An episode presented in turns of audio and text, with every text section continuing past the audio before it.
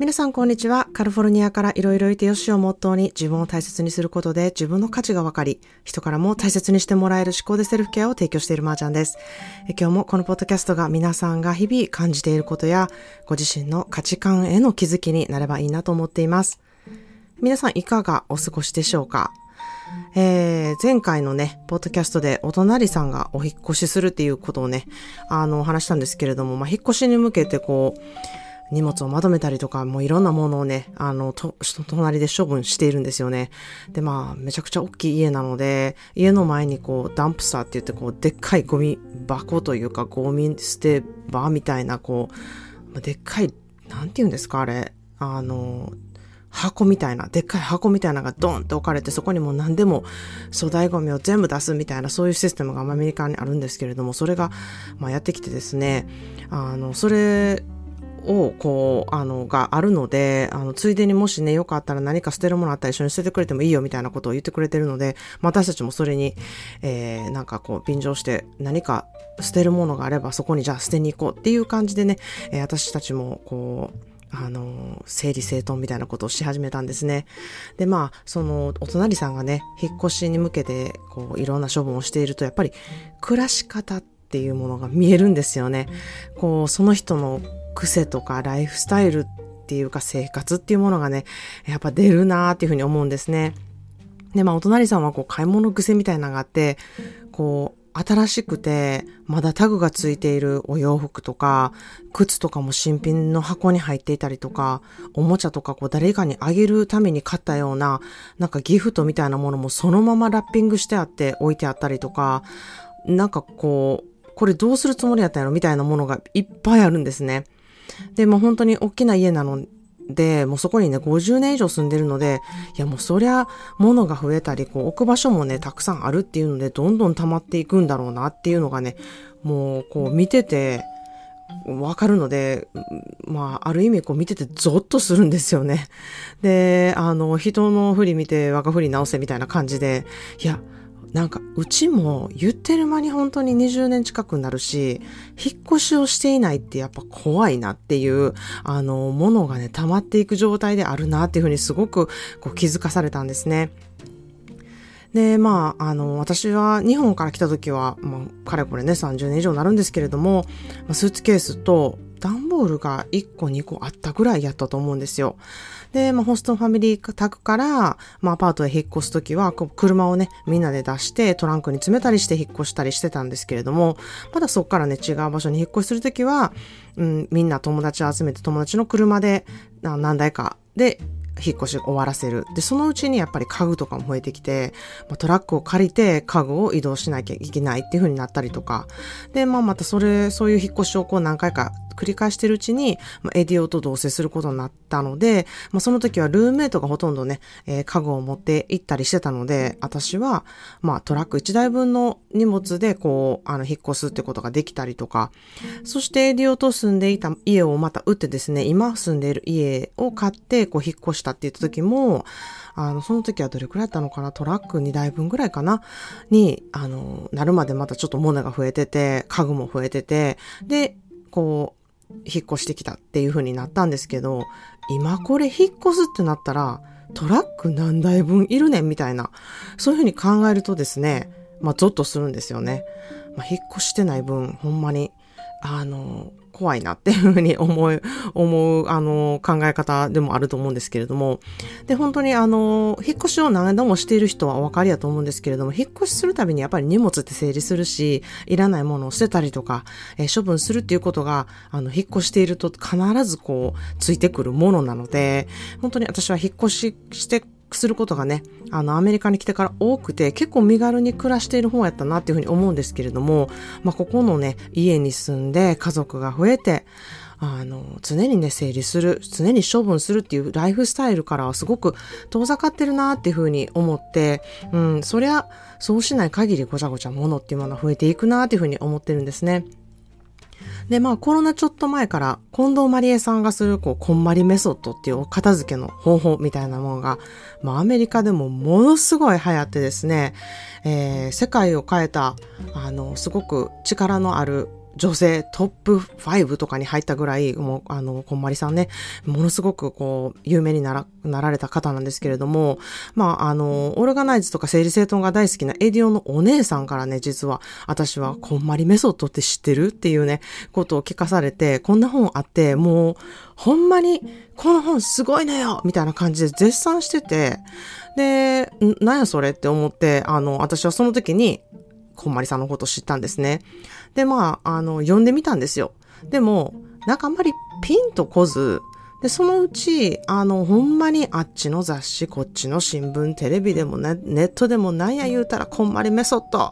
こんまりメソッドはライフチェンジングみたいな感じで、ほんまに、それこそこんまりさんこそなんか全米を騒がせたみたいな、ほんまに、その通りですっていう感じで、あの、いろんなところでね、見るようになって、え？そんな？っていうふうに私は思って、あの、その頃ちょうどこう、ネットフリックスで、あの、こんまりさんの番組が始まったので、ちょっと見てたんですね。ね。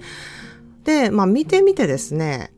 え？ってこうちょっと目が点になる部分とかもいろいろありまして、まあ、それはね、あの本当に私の個人的なあの、本当に個人的な意見で、もうこんまりさんはほんまに何にも悪くなくてですね、ただただ私のあの趣味がおかしいというか、あの、なんかそれなんで、あの、まあ、言わせてもらうと、ときめくってなんやねんっていうことなんですよ。で、まあ、英語でもそれは spark joy っていうふうに言われててですね、まあ私としてはそのキラキラ要素が全く私は自分でないっていうふうに思っているあのものなので、こう私のダークネスな辞書にスパークジョイとかときめくとかいう語録がないんですよ。まあそうなので、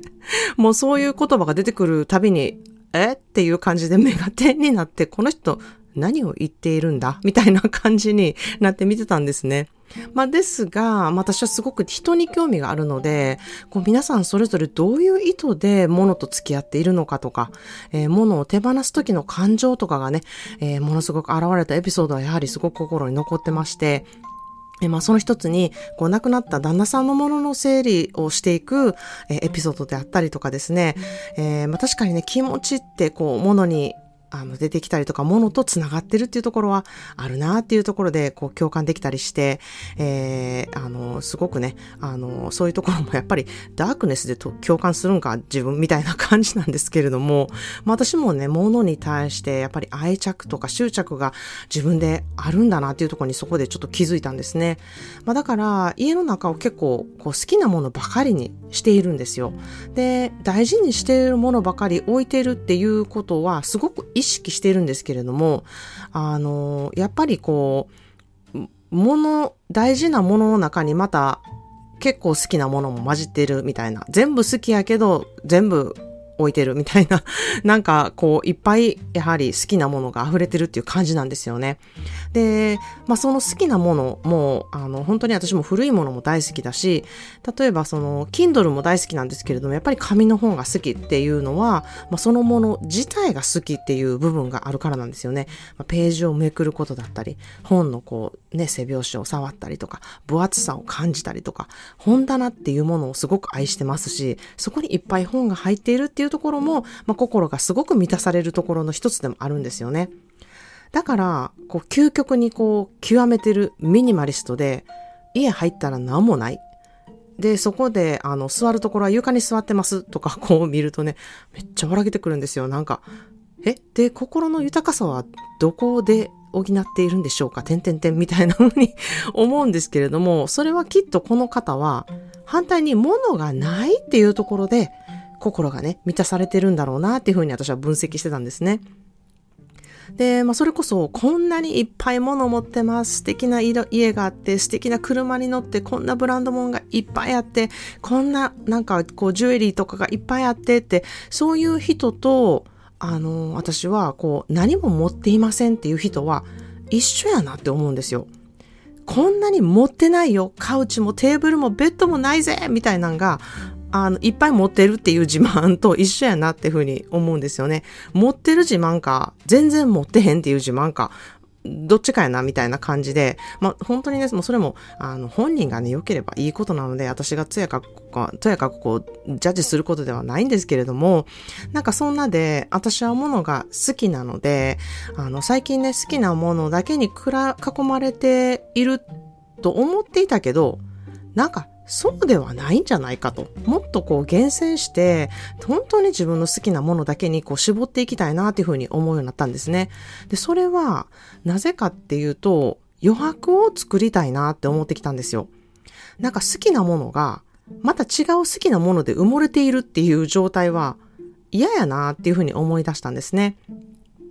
まあそんなで、こう断捨離をこう試みようと思ったんですけれども、私は、その以前ね、こんまりメソッドを試みて、ちょっと嫌な思いをしているので、あの自分ではずっとアンチこんまりって言ってたんですよ。あの、ほんまに今思うとね、こんまりさんほんまにすんませんっていう感じで、あの、こんまりさんは全く悪くないですし、あの、私の人間としての成長がこう足りてなかったので、なんかそんなこんまりさんのせいにしてたんやなって今では思うんですけれども、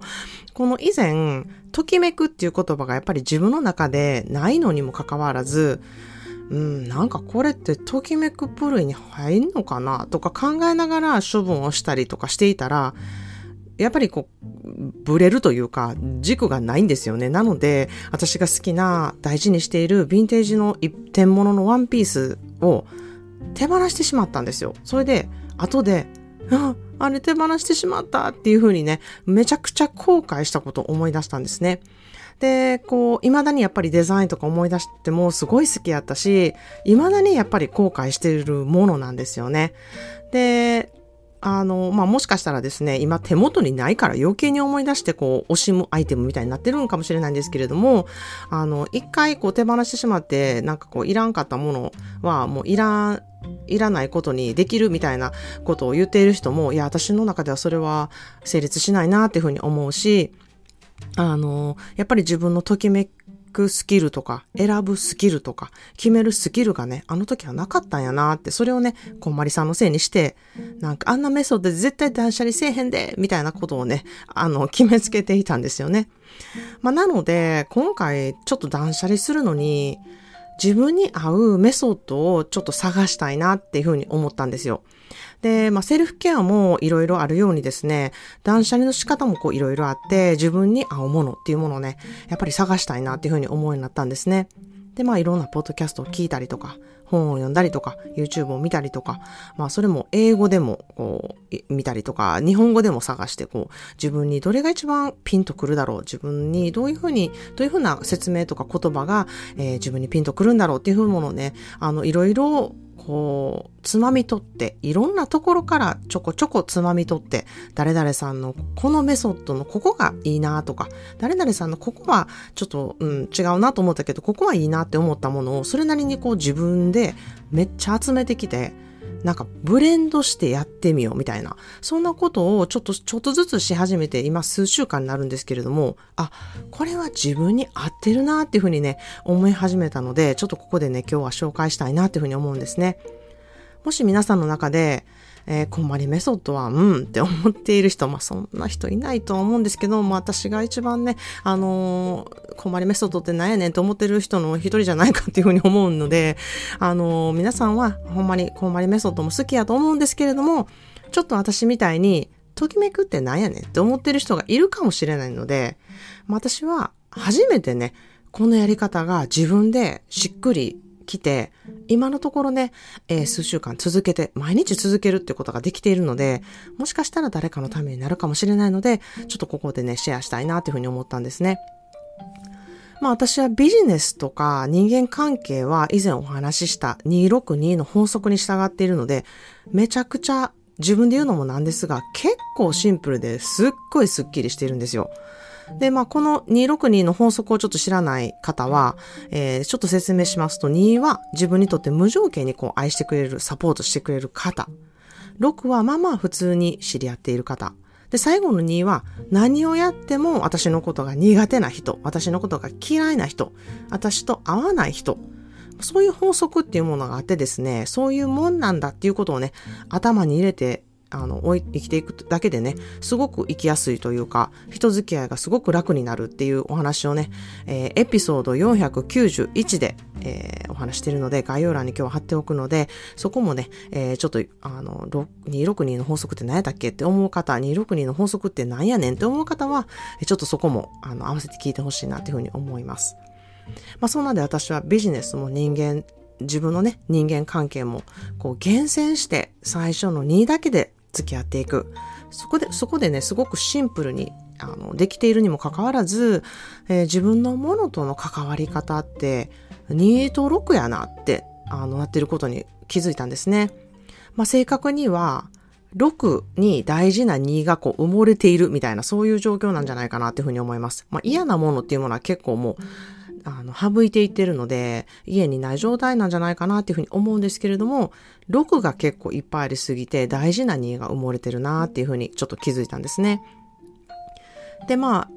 ここでですね、どういうじゃあ生活にしていきたいか、どういう暮らしをしていきたいかっていうことを考えるとですね、まあ以前とあの変わらず私は好きなものを好きだなってこう思える環境にしたいし、好きなものを大事にできる、そんなものとのね、付き合い方をしたいなって思ったんですけれども、最初の2、大事な2だけを、うん、それをね、あの大事にできる、えー、生き方まあそれってこう余白のある生活だな。そういうことをね、したいなっていうふうに思うようになったんですね。まあ、物を処分することをこう考え始めて、まあ、私もいろんな人のお宅に行って、あ、この人はどういうところを大事とした暮らしをしているのかとか、どういうふうに物と付き合っているのかっていうことを見るようになったりとか、人に聞いたりするようになったんですね。まあ、そっから、まあ、私がアムステルダムで、あの、行った時に、こう、パッキングをするっていうことをした時とか、まあ、2週間で私がこう必要としているものって何やろかっていうことを考えるまた機会になったりとかですね。で、まあ、厳選して選んで持っていくっていう作業もすごく自分のね、あの、いろんな気づきになったんですけれども、旅行中、あ、これもあったらよかったな、これ持ってくるべきやったなっていうことがあったりとか、なんかそんな風に思うことで自分と物の関係性っていうものね、えー、注意して気づくことで、こう、たくさん自己分析できたなっていうふうに思ってるんですね。まあ、そんなことをこう、いろいろ考えながら、こう、自分にとってのベストな、うん、断捨離の仕方みたいなのをね、少しずつ少し少しずつこう、思考でまずクリアにしていったっていう感じなんですね。で、それと同時に、これをね、日常の習慣にしたいなって思ったんですよ。こう、気がついたらいらないものを常に整理して無駄を省いていく作業をする生活っていう、そういう生活スタイルにしていきたいなっていうふうに、えー、心から思ったんですね。こう、時々、バーッと断捨離をするとかいう時を作ってもいいと思うんですけれども、なんかそれじゃなくって、もうちょっと、こう、日々に浸透していく。ちょっと気がついたらもうちょっとこれは省こうとか、これは捨てようとか、これは寄付しようとか、そういうね、選択を常に持っていく、持っているね、そういう生活スタイルを、あの、うん、していきたいなというふうに思ったんですね。で、これって、あの、私も自分のビジネスでやっている思考でセルフケア3ヶ月講座のようにですね、3ヶ月はやっぱり徹底して毎日することで習慣化していけるっていうのは私はもうセルフケアで実感しているので、あの、断捨離もね、そんな感じで習慣化していきたいなっていうふうに思って、1日1箇所場所を決めて、そこと向き合うっていうことを、まあ10分から30分かけてしようっていうふうに決めたんですね。まあ、日によっては、あ、今日はちょっと大変やなって思ったら、小さい引き出しの中を1個だけやるとか、ポーチの中だけをするとか、で、時間がある時はもう少し大きなスペースっていう感じで、こう決めてやっていこうっていうふうに考えたんですね。で、それをやる中で、まあ、キープするもの、捨てるもの、寄付するもの、売るものっていうこの4つに、あの、私は分けていったんですけれども、まあ、これ決めるんですけど、迷ったら、あの、私は置いておくっていう選択をしようっていうふうに決めたんですね。で、これがね、めちゃくちゃ楽なんですよ、気分的に。なんか、置いてもいいんやっていうふうにね、えー、自分で許可をするんですよね。なんかこう決めなくていいなんか、あ、これどうしようどうしようってこの迷ってる時間とか迷ってる時のエネルギーってすごい疲れるんですよ。なので、あ、迷ったなと思ったらとにかくもうキープしよう。とか、えー、迷ったなと思ったら、あのー、後で考えようっていうふうに一旦置いておく。捨てなくてもいい、寄付しなくてもいい、売る売らなくてもいいっていうふうにね、えー、許可をして、また戻ってきて、そのタイミングが来た時に手放した手放したらいいみたいな。今はもしかしたら手放す時期じゃないかもしれないっていうふうにね、そんなふうにこう向き合っていくようにしたら、すごくあの辛くなくなって楽にできるようになったんですね。そしてですね、あの、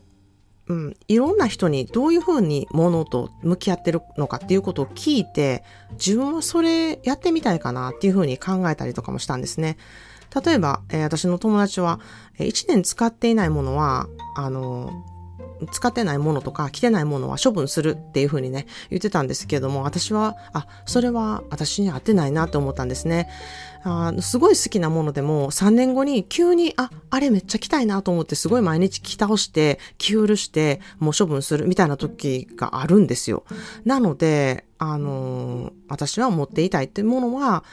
この1年とか2年とかそういうの関係なしに使う時が来たら使うっていうメソッドで、えー、自分はやっていきたいなっていうふうに思ったっていうことが一つ。あとは、もう一人は、えー、20分以内に20ドル以下で、まあまあ2500円内とかで 買えるものはすぐ捨てる。みたいな、そういう、えー、考え方をしてる友達もいて、20分内に20ドル以内で買える。うん、確かにな。そういうものはもうすぐ買えるしって思ったら手放しやすいっていう意味で、えー、そういうふうに処分してるってことを言ってる方がいて、うん、なんか私はそれはちょっと自分の中では、なんかすぐに手に入れられるしって、まあ手放す時に手放しやすいかもしれないんですけれども、なんか自分の中での、こう、お金の価値観っていうところに合わないなと思ったので、それも、あの、却下だったんですね。あ、自分に合わないなと思ったので、それは使わないメソッドだなっていうふうに思ったんですね。で、または、えー、こんまりさんのメソッドで服から始めるっていうのも私は無理なんですよね。全部クローゼットから出して向き合っていくっていう作業がもうマウントエベレストのようにめちゃめちゃハードなんですよ。で、それってすごい時間も気力もかかるので、なんかやりたくない作業になるんですよね、もともと。なので、できるところから小さくコツコツやっていくことで達成感ができて、あの、コツコツできるっていうところが私の強みでもあるので、こう一挙にバーッとやるっていうところがすごく難しいんですね。なので、まあ、あの、何個か毎日着る中で、これちょっと手に取ってみて、あ、これなんかあんまりもう着ひんなって思ったら処分するとか、その毎日のお洋服を着るときに、ついでにみたいな感じでちょこちょこやっていくっていうものが、私には合ってるなっていうふうにね、思って今ちょこちょこやっているんですね。で、そのやり方なんですけれども、常に箱を一つこう用意しといて、いらなくなったものをね、そこに入れていく場所っていうものを作ったんですよ。で、溜まったらそれを寄付するなり、売る場所に持っていくなり、えー、もし売る場所に持っていく時間がないのであれば、もう寄付にしてしまうとか、とにかく家から出すっていう方法をね、とっているんですね。で、あとは、なんか高価なものだったら手放すこともったいないなって思う人がいるっていう、あの、方多いと思うんですけど、なんか私の場合それ全然思わないタイプなんだなっていうふうに自分でも分かったんですね。なんか安くてもうめちゃくちゃ気に入ってもう元値通りまくったわみたいなものも私あるんですよいっぱい。なので高価なものもあまり使わなくてもそこで他のものとプラマイゼロやなみたいな考え方が私の中でできているので高価なものでも使わなくなったものはもう無駄なものっていうふうにスパッと、え決めれることもできてるなっていうふうに思ったんですね。そしてあとはですね、一番私の中で大きなことが余白なんですね。この余白っていうものに私はすごく美を感じるので、余白を作りたいなってものすごく強く思うことで物の処分がすごくできやすくなったなっていうふうに思ってるんですね。で、これはやはり私は、えー、美術館とか、えー、アートとかギャラリーとかそういうとこが好きなので、そのものがこう生きてる余白スペースを持つことっていうものが、やっぱすごく素敵ですごく好きやなっていうこともあったんですね。で、持ちすぎるとやっぱり余白って生まれないんですよね。ぎゅうぎゅう詰めみたいになってしまうので、引き出しの中もクローゼットも、この余白が大事って思っていると、そこにフォーカスするようになるので、えー、余白を考えて物を手放しやすくあの、なるなっていう、その自分の性質が分かったっていうところもあるんですね。でそれは、えー、私のお友達があの住んでいる家とかを見てても、これってなんで私ここのスペース好きなんやろなと思ったらやっぱり余白があるんですよね。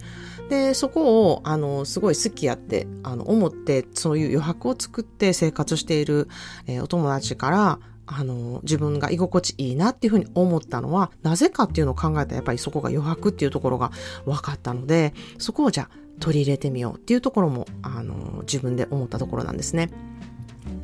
で、私は写真を撮るのも好きなので、そこもちょっと活かしているんですね。まずは自分のね、こう、あの、ある、ちょっとごちゃついてるなって思ってるスペースを写真で撮ってみるっていうことをやってます。で、あ、ここなんか弱くないなっていうものが写真の中だとすごくクリアに見えるんですよね。あ、こここれのけた方が、あの、綺麗に決まるなとか、余白ができるなっていうものを、ちょっと客観的にレンズを通して見るっていうことができるので、あの、そこも手放しやすくなるなっていうことの一つで、えー、そこも活かしているんですね。何を手放すと余白を得れるのかっていうところ。それを写真を撮ることで、その感覚っていうものをね、より活かすことができるなっていうふうに思ってます。なので、こう、あの、インスタ映えみたいなことを考えて、映えしようと思ったら、やっぱり